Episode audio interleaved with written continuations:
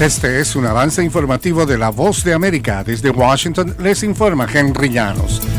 La cifra de periodistas muertos en ejercicio en su profesión aumentó dramáticamente en 2022. América Latina es considerada como la región más mortífera para la libertad de expresión. Nos informa Héctor Contreras. Los asesinatos de periodistas en 2022 aumentaron casi un 50% en todo el mundo si se comparan con 2021 y México y Haití son los dos países del hemisferio occidental con la mayor tasa de mortalidad de profesionales de la comunicación en ejercicio. Esta región tiene cifras que solo son superadas por Ucrania, un país en guerra, como lo afirma el reporte emitido el martes por el Comité para la Protección de los Periodistas, el CPJ. Héctor Contreras, Voz de América, Washington. Después de que los precios del huevo aumentaron el 100% en el último año en Estados Unidos, autoridades comenzaron a recibir solicitudes de que se inicie investigación por una posible manipulación de precios. El senador federal demócrata Jack Reed envió una carta en la que solicita a la Comisión Federal de Comercio que investigue si los productores han manipulado la forma de aumentar el precio del huevo. Farm Action, un grupo defensor encabezado por agricultores, presentó una solicitud similar la semana pasada.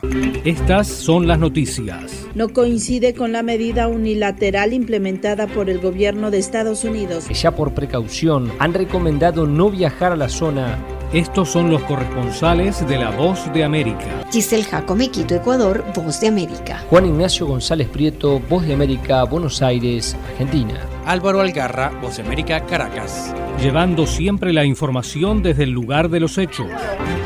La normalización de aspectos que abarcan las relaciones entre Colombia y Venezuela avanza, aunque con asuntos que siguen sin ser completamente resueltos. Desde Caracas nos informa Carolina Alcalde. Uno de los anuncios que mayor expectativa generó entre ciudadanos de ambos países luego del restablecimiento de las relaciones diplomáticas, consulares y comerciales tras la toma de posesión del presidente Gustavo Petro fue la normalización de vuelos comerciales entre Colombia y Venezuela, pero hasta el momento solo una aerolínea venezolana está operando vuelos charters, aunque algunas limitaciones, entre ellas las sanciones de la Oficina de Control de Activos Extranjeros de Estados Unidos sobre la aerolínea estatal venezolana Conviasa han influido en la ralentización de decisiones y operaciones, el proceso avanza mejor de lo esperado. Carolina Alcalde, Voz de América, Caracas. Miles de viajeros abarrotaban un pequeño aeropuerto en la isla Jeju de Corea del Sur en un intento de conseguir vuelos tras varios retrasos por ventiscas en el segundo día seguido de tiempo gélido en el este de Asia. El Ministerio Surcoreano de Interior y Seguridad no reportó daños graves o heridos en un primer momento por temperaturas bajo cero y las heladas que afectan a la mayor parte del país desde el martes. Al menos ocho carreteras y diez rutas marítimas seguían cerradas hoy miércoles. Este fue un avance informativo de La Voz de América.